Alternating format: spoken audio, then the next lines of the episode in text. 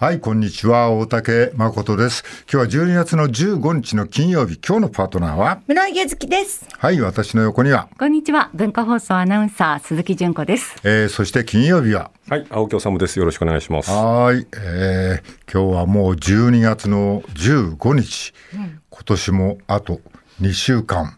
ちょっと？つうことですか？早いです早いですね。はい、そういうことですね。そうですね。えーうん師走。なんか、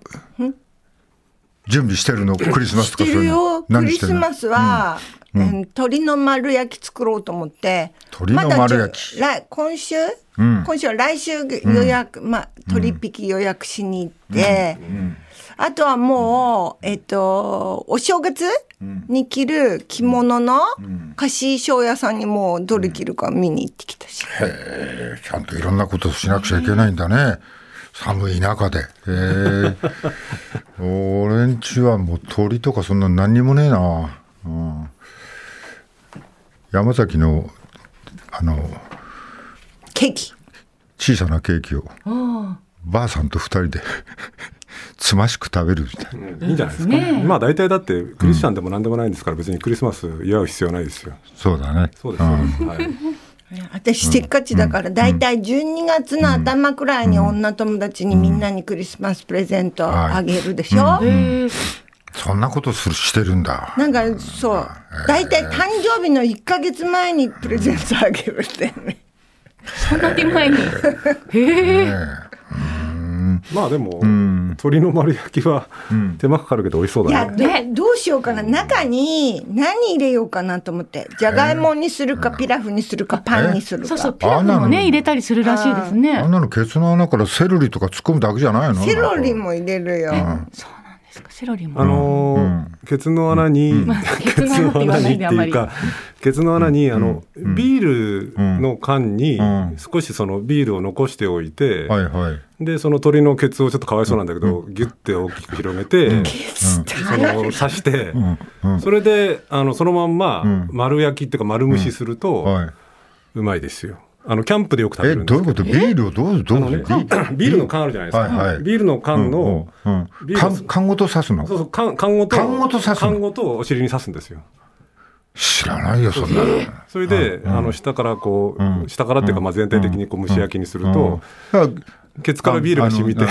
それは青木さんの田舎の風習？いや違う違う違う。あのいわゆるキャンプ。キャンプお手軽お手軽キャンプ料理で、はい、そういうのもあるビールだ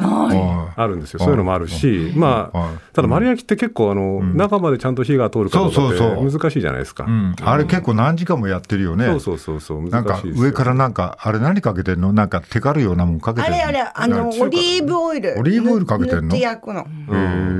中華なんかによくあるやつですけどね。美味しいですよね。でもあれやったら鶏のいろんな部位食べなくちゃいけないじゃん。うまいじゃないですか。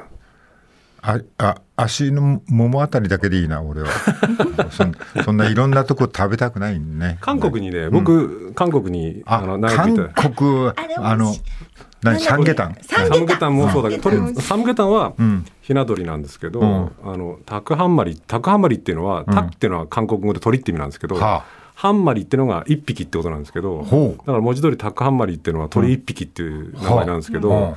そのそれこそ本当親鳥のでっかいのを、うん、その鍋で、はい、そのまんまこう煮るんですよ。はいはい、でハサミでジョキジョキ切って、はいはい、こう食べるっていうこの鍋があるんですけど、うん。はいはい、これはね、まあ、韓国の、ね、最近こうグルメ皆さんよくご存知でしょうから知ってる人いっぱいいると思うんですけど、うん、このタクハンマリっていう鶏鍋は、はい。うまいです。うまい。うまいですね。日本だとなんかそういうお店行くときはなんかこう予約が必要ですみたいなこと言ってなかった？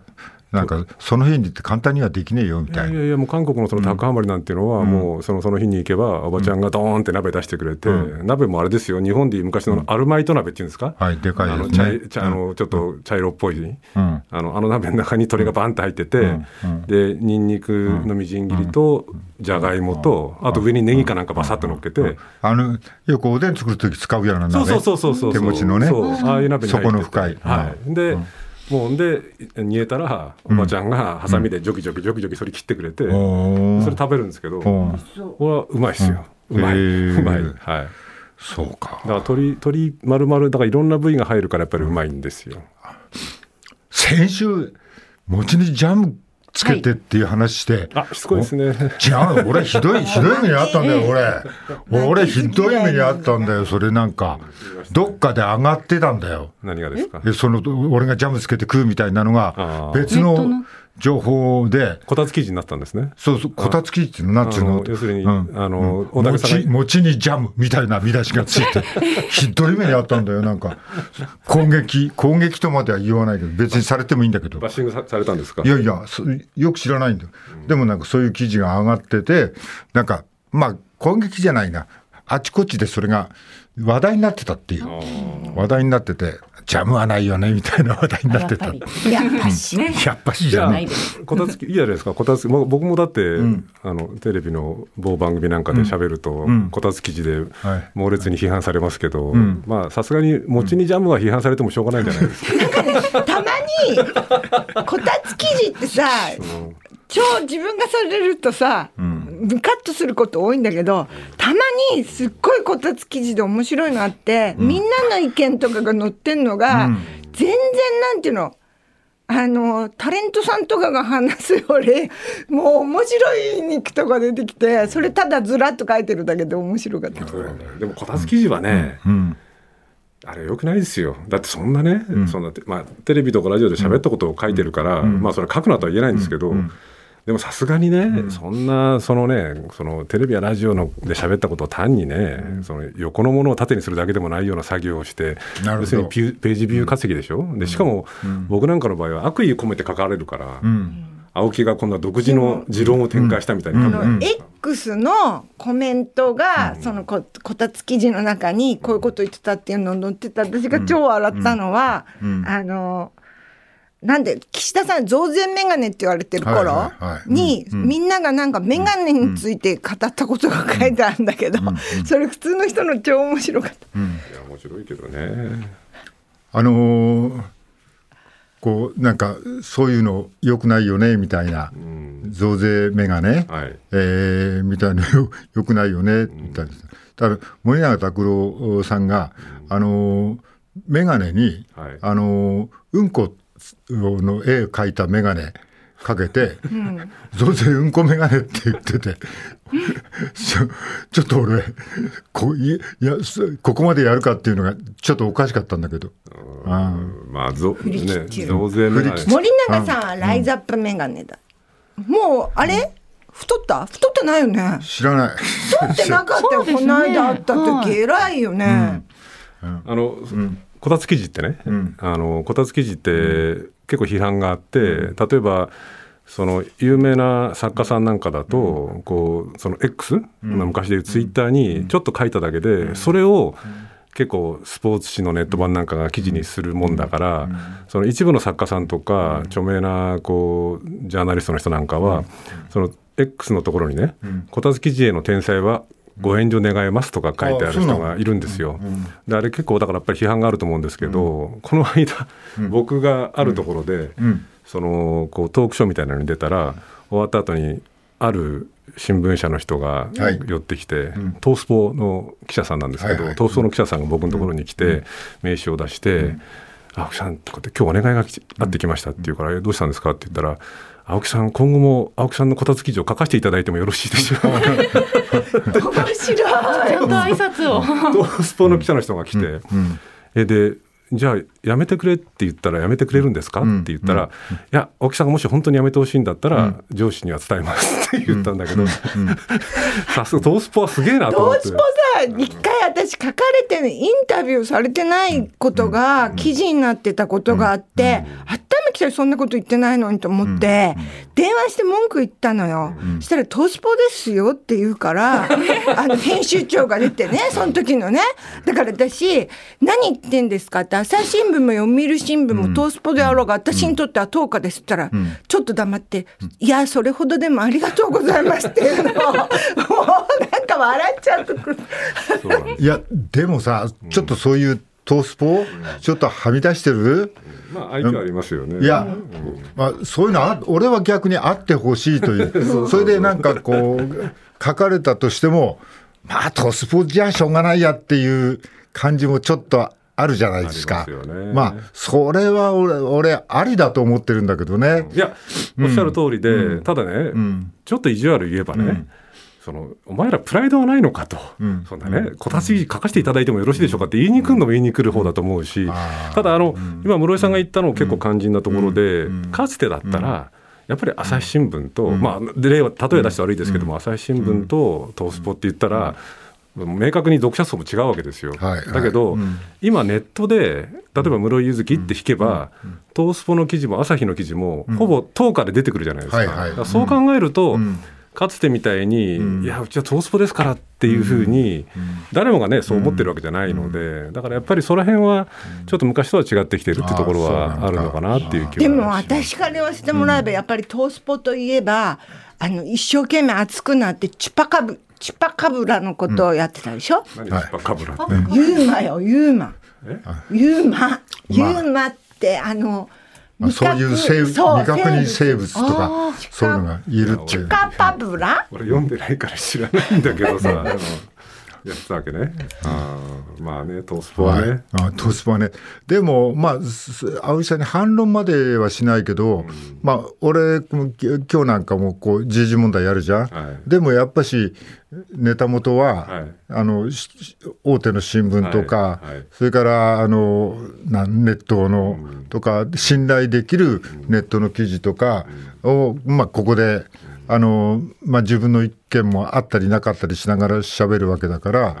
まあ、その循環はなんていうの、そのなんていうの？まあ、逆にさっき言ったあのこたつ記事かどうか知らないけど、まあ、別に俺ら書かれても、まあ、切り抜きで取られても、まあ、別になんかこう例えばこのラジオで喋ったことをき、きとなんか切られてもそれはラジオ聞いてない人はね、まあ、こそういうふうに読むだろうけども、まあ、聞いてる人はなんかそこの落差はちゃんとわかるわけじゃない、うん、で逆になんかその記事が、なんかこうそういうこそういうことなら面白そうだから聞いてみようみたいなことにも、なんか循環する。まあ、それは俺がバカなこと言ったとしてもよ、でバカなことが載ったとしてもよ、まあ、その循環作用みたいなのもちょっとあるんじゃないかなと思って。ラジオの名前入ってるしね。いや。そのこたつ記事の担当ってさ、おどいくつぐらいの？若い子だった。男の子？男の子だった、あ私さ書かれてもさこう考えようとしてたわけ、イラつくこともあったけど、でもさもう子供いながらさ在宅で仕事してるのかもしれないじゃん。うん。まあね。あのでも大竹さんがおっしゃるところも一理あってね、僕はだって、まあ、大竹さんもそうだと思うんですけど、まあテレビにしても、まあ、この番組にしてもそうですけど、はいこうやって公のね、ん。電波で喋ったことを書くなとかね、んこう書けとかね、そんなこと言えないじゃないですか。そうですね。もう一回発信したことを、少なくとも曲解したり、言ってないことを書いたりとかしたら、もちろんね。だからひどいでしょ。言ってないこと。そうそう。それは問題だけど、言ったことを書かれるのはしょうがないよねっていう話は、そのトースポの人に言ったんですよね。でまあねましてやね大竹さんみたいに餅にジャムとかが言ったらそれは書かれてもしょうがない。そこに戻りますか。しょうがないかなっていう感じは。いやいやいや、だからべ別にいいよ、俺、餅にジャムって書かれても。あのもういいよ、別記事に。のそう抜き出しするところで、嘘はこかないでほしいんだけど、えっと室井月がなんとかで、あの激怒とかって書いて、激怒ちゃんとラジオとか聞いてもらえば分かるけど、激怒したりしてなかったりするじゃん、それはちょっと違うんじゃないかなと思うよね。なるほどね。まあその辺どうだろうな、なんかべここっちはもともと、まあ、出がね、出がコメディアンだから、その立場違うから、まあ、コメディアン的なこと言えば、どんな記事でも書いていただいてありがとうという立場もあるわけだよ。ね。う？ん。じゃあこう書かれても、うん。例えば、えっ、と大竹誠、餅にはジャムと、ぜ絶賛みたいな絶品おすすめ餅にジャムとか書かれたら嫌じゃない？困ったな、それ困るけどもそれ全。然間違ってないじゃん。大竹誠おすすめ間違ってるだろで間違ってないじゃん。この間そう言ったんじゃないですか。いろんなものをつけるでしょっていう話の流れで、まあ、ちょっとやったことのあることを、まあ、俺年、正月来たら餅にジャムばっかつけて食ってるわけじゃない、ないじゃない。そりゃ磯辺巻きもきの、きなこもいろいろ。だから嫌でしょ？大竹誠おすすめレシピ。ただ、ただ、ジャム餅おじさんとか言われてるって別に。そんな正月に、正月に餅にジャムって、なんかおめでたい感じがしていいですよね。白に赤でね。でそこにちょっと緑かなんかが添えればいいから。なんかクリスマスじゃん。何？クリスマスか。そっかクリスマスか。あれもう決まったね、大竹誠、あれだよ、青木治、絶賛レシピ餅にジャム。俺は絶賛してないっつうの。俺は絶賛してないっつうの、うん、そうだね。まあ俺が書かれるねえけどね。青木絶賛って書かれたらどうする？いやそれはだって事実が違うじゃないですか。俺よく前回、今回と、一度も絶賛してないいやだから事実の違うこともあるのよ。そういうのはもうね。たまにね。もう,、ええ、もうなんかわかんないけど、あれだね。まあそそのまあネットの誹謗中傷はねあれはダメだなと、それはもうあれはなんかこう前前頭葉の抑制が効かなくなって書かれたみたいなことを言ってたけど、確かにその抑制が効かなくなったものがこう誹謗中傷にね溢れてるっていう説があるんだけどまあそうなってきてるなっていうふうに俺も思うけどもまああれはちょっとまあ俺あんまり見てないからどんなふうだってか知らないけどでもあれはダメだよなって、あ思うんだよ。ね、まあその辺の線引きっていうのは、うん一概に言えなくてね、例えば最近だとあの、ね、そのジャニーズの性被害に遭われた方がね、こうまあ、ネットだけじゃないでしょうけども、誹謗中傷を気に病んでねこう命を絶っちゃうみたいな事件もあることを考えると、五ノ井さんもね。そうですね五ノ井さんなんかもそうですし、だからそういう本当の意味での誹謗中傷と、だから大竹さんがおっしゃってるような、まあ、例えば芸人さんの世界で、そのね、無視されるよりは、そうなんだね、こう注目される方がそこもあるんだよ、ねこうある種売れてるからっていうところもあったりとかするっていう面での、こう書かれ方、騒がれ方っていうのとどう区別するかっていうのは、家族に見せれないような文章家族とかに見せれない、見せられないような言葉は書いちゃダメだと思うよ。家族とか恋人とか。この人と別れようって思うようなことは書いちゃダメだと思う。うんまあ、その辺はあの関わってないから分かんない。それだから、ね、誹謗中傷のやつとは別にっていう意味、室井っていうのは、そっちのことの方でしょ？まあ、それはダメだっていうのも、そこはもう意見は一致してるわけでしょ、そこは。ああで、あれだよね、よくあのその人のところに訪ねてみると、普通のなんかこう、まあそうですよね、ちゃんと、ちゃんとしたっていうのも変だけど、なんか、おじさんだったみたいな記事がよく出てるけどね。ね。うん、だからあの、よくネトウヨみたいな人がどんな人なのかっていうのを探っていったら、意外と真面目な普通のおじさんだったみたいなね、話はありますからね。はい、まあでも、聞かれ、まあでも、まあ、こんなこと言ったぞって、大竹がこんなこと言ったぞっていうのは、ちょっとぐらい変わってても別にその人の捉え方だからなぐらいしか あんまり思わないけどね、それは大きく変わってたら嫌だけど、うん、うん、いいや、もう一生餅にジャムつけて食ってりゃいいんだろう、俺は。もう急げばきも何も食べなきゃいいんだろう、もう。えでも、うん、性格を期して、改めてちょっと聴取したいんですけど、はい。その餅にジャムっていうのは食ったことあるんですよね？あるよ。あるよ。ないってだからあ食べたけどあんまり美味しくなかった。いやいや違う。ブロに聞いてんじゃないんだよ。ブロに聞いてんじゃなくて大竹さんに聞いてあるよ。あるんですよね。うん結構、結構定番として食ってるんですか、定番ってまでは言わないけど、ただから、ね、あんこつけて食うでしょ？分かった。それはもう聞きました。ね。それは聞きました。ブルーベリーはちょっと合わねえなって言ったでしょ？言ってねえか知らねえけど。そうだろ？そうだろ？いちごのジャムが合ういちごのジャムだとか、あとそれからなんだっけ、なんだっけ、あれはなんて言うんだ？あの、オレンジのやつはママレード、ママレード。ママレードも合うんですか？ママレード合いますよ。あ、そうですか。ああ、もう、大竹誠、しつこくかくる。語る、餅にジャム。もうかける。私、これ、これちょっと待って、これ青木さんが、青木さんが持ち出した話だろ？俺そんなこと最初から言ってないだろ？なまあ。まあ今回はそうですね。今回はそうですけど。今回はそうですけど。そうですまあでもじゃあ今度やってみます。あ、あの、いや、あの、ちょっとあの、仕事で疲れて、はい、あの、ちょっと何か小腹ついたなと思った時、ちょっと、ちょっと、ちょっと糖分が取った方がいいなっていう、うん、そうそういう時にね、はい、はい、はい、なんか、静かな結論に達して、達して、よかったじゃない。はい、はい、はい、はい、鈴木さんお願いします。はい。えまず岸田内閣支持17%裏金疑惑で続落。不支持は58%自民支持も2割切る。時事の世論調査からですこれは時事通信が8日から11日に実施した12月の世論調査で明らかになったものです。民主党政権が誕生する直前に調査した2009年9月の麻生内閣以来の低い支持率となりました。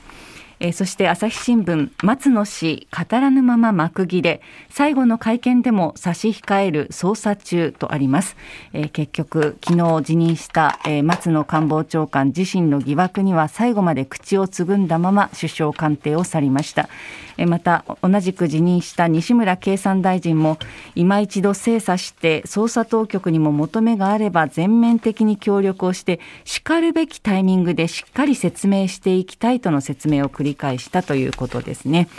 えその、えー、強制捜査が入る見込みの安倍派に関しては、えこちら特捜部東京新聞から、えー、派閥、あこちら特報部から、はい、えー、派閥の裏金で思い出されるのは2004年橋本派の1億円闇献金事件と、えー、引き合いに出しまして、えー、その時に、えー、主任検事を務めた若狭勝弁護士に話を聞いています。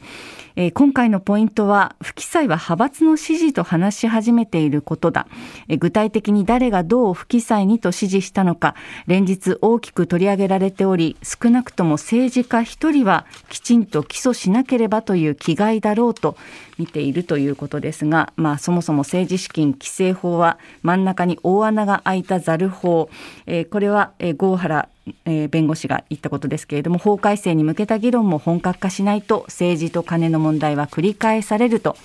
えー、記事に出ております。はい、えー、またうん、えー、費用が上振れしているというのがまず福島第一、えー、原発の、えー、賠償除染などの処理費用について朝日新聞から、えー、処理費1.9兆円増とあります。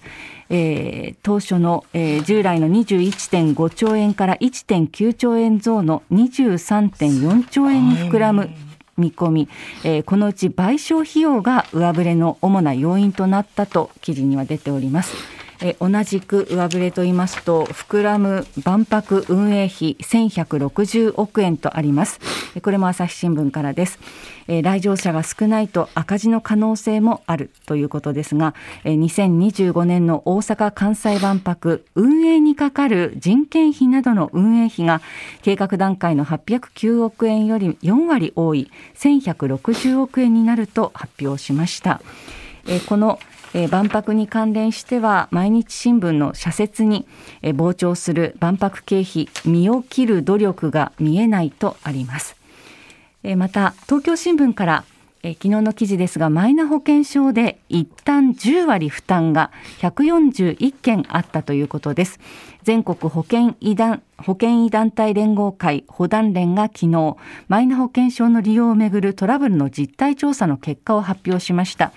それによりますと医療機関のカードリーダーのエラーなどで保険資格確認ができず患者に一旦全額請求した事例が途中の集計ですでに141件あったことが分かったということです。うん。えー、そして今日はメインディッシュに町山さんご出演ですけれども、うん、町山智博さんご出演ですが、うん、えー、今日の東京新聞にはアメリカ大統領選トランプ氏独走変わらずとあります、はいうん、トランプ前大統領77歳、はい、党内支持率で首位を独走、うん、こういった記事です。はい、えー、松山さんはリモートでどこから、カリフォルニア？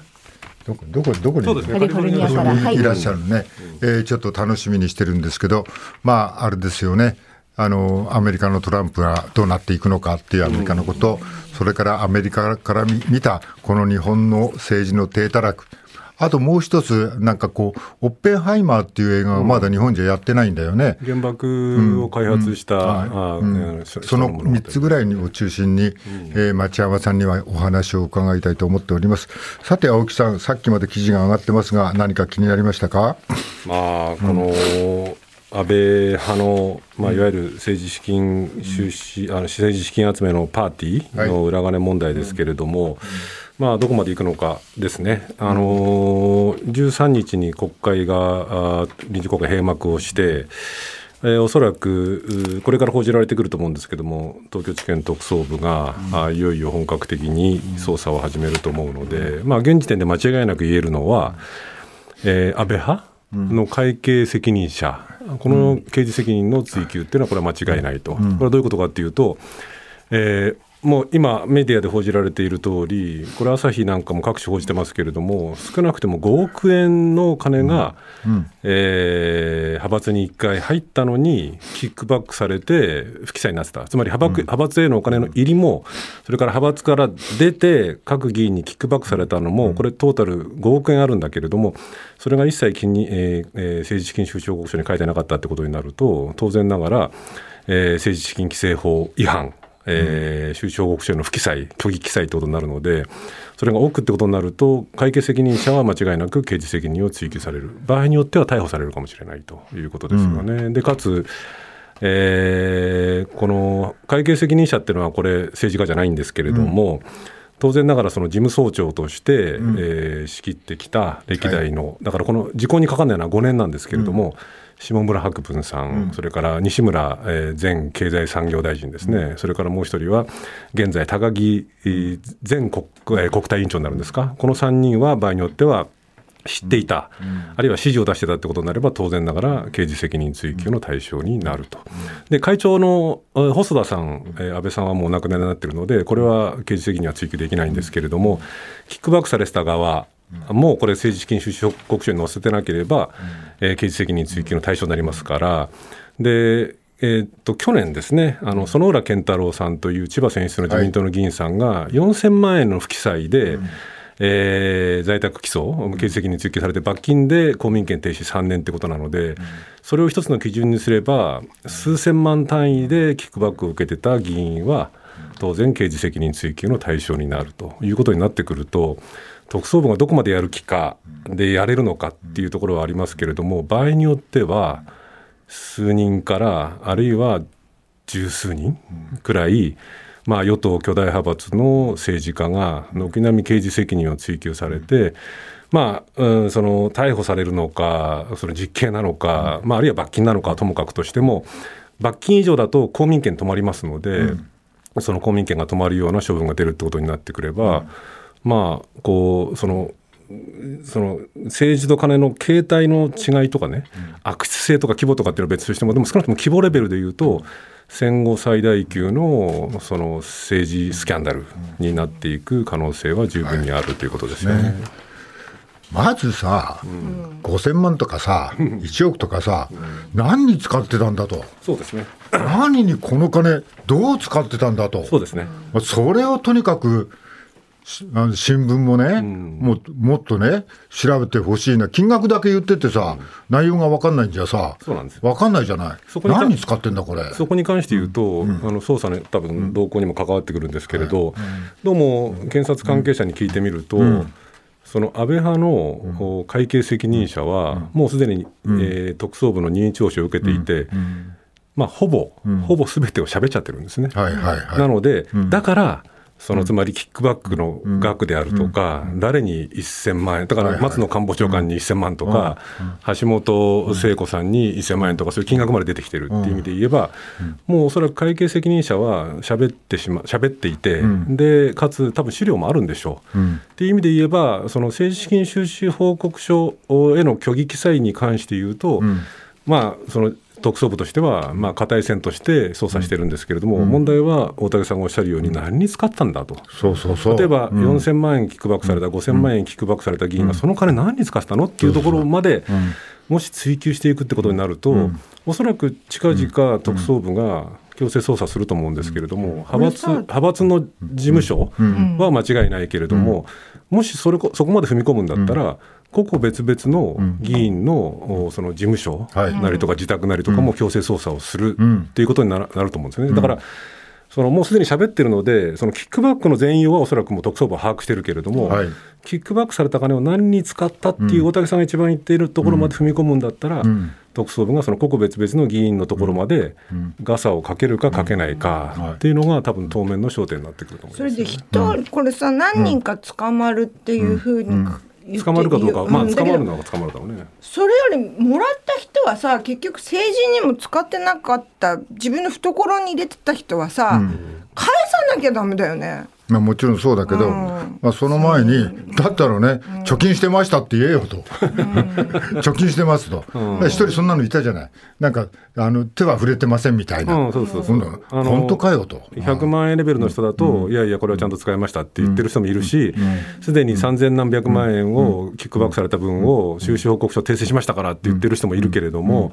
しかしそれを別にね、あそうですか、その通りで、これで別に問題ありませんってわけにいかないので、特捜部がその本気でそこまでやるんだったら、僕はやるべきだと思いますよ、あの大竹さん言う通りやるべきだと思いますけど、そこまでやるんだったら、